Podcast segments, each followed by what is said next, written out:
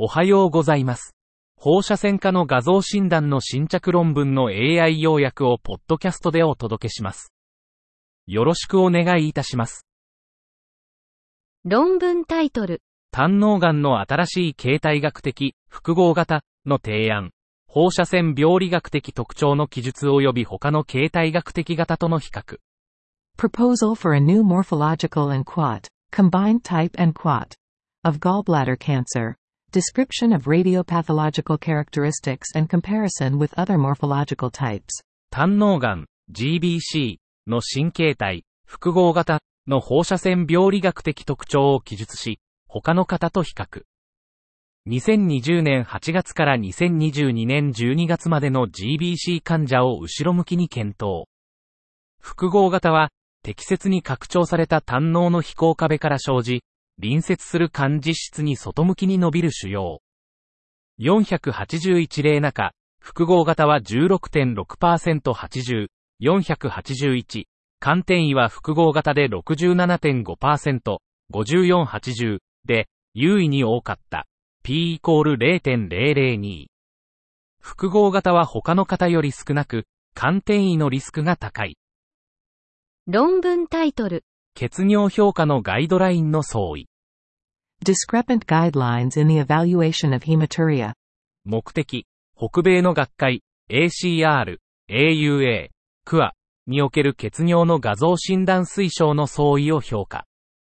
方法、ACR、AUA、クアの最新の適切性推奨、ガイドラインをレビューし、画像診断の推奨を記録。結果、微小血尿、リスク因子ありなし、献血尿、妊娠中の微小血尿に対する推奨2歳。ACR はリスク因子なしでは画像診断を通常推奨せず、AUA は共同意思決定を推奨。リスク因子ありと献血尿では ACR は CT 尿路造影を推奨し、AUA はリスク度に応じて超音波検査または CT 尿路造影を推奨。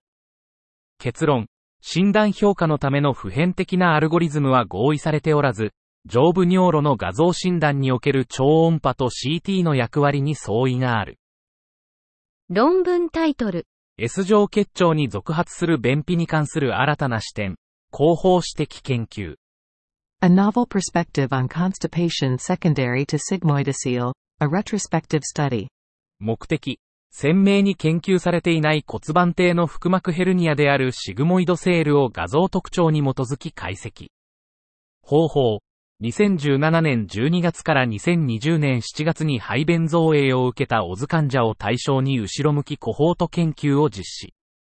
結果、275例中、女性は251例、91.6%、平均年齢51.53プラスマイナス12.99歳。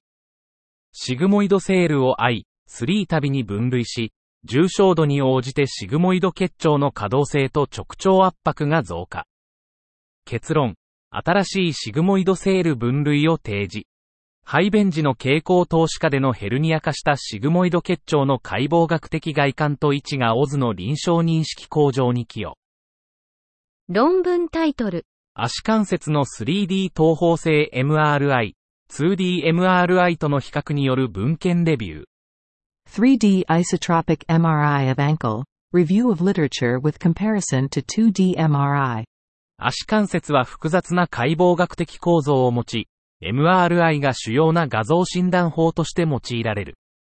2DFSE、セシーケンスは高い SNR と CNR を提供するが、スライスの厚さや間隔による限界がある。3DMRI はこれらの限界を克服し、臨床での利用が可能な技術進歩があった。3DMRI は東方性ボクセルで薄い連続スライスの再構築が可能で、解剖学的変異や病変の視認性が向上する。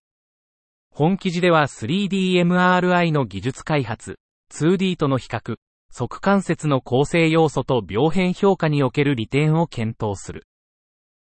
論文タイトル、抗芽種におけるテロメラーゼ逆転者酵素、タート、プロモーター突然変異と無増悪生存率を予測するためのマルチパラメトリック MRI ベースの融合ラジオミクス、多施設共同研究。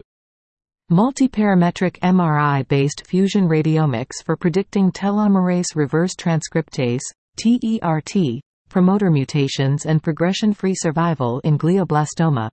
A multicenter study. 本研究の目的、多パラメトリック MRI ベースの融合ラジオミクスモデル、MMFR による、グリオブラストーマ患者のテロメラーゼ逆転写酵素、TART、プロモーター変異状態と無進行生存期間、PFS の予測性能評価。方法、2つの病院から208例のグリオブラストーマ患者を後ろ向きに分析し、T1 強調、T1 強調造影、T2 強調の各 MRI 全処置画像から定量的画像特徴を抽出。結果、MMFR は TART プロモーター変異状態を予測する最良のモデルであり、訓練セットと内部検証セットで AUC は0.816と0.812、外部テストセットで0.823を達成。PFS 予測においても単一シーケンスラジオミクス署名より優れていた C インデックス0.643。サブグループ分析。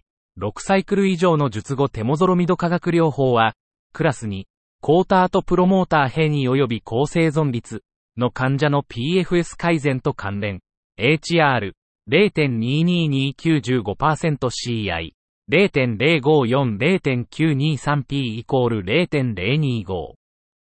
結論。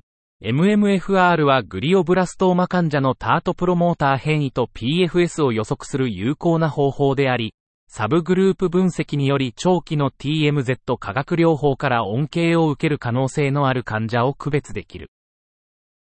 以上で本日の論文紹介を終わります。お聞きいただき、ありがとうございました。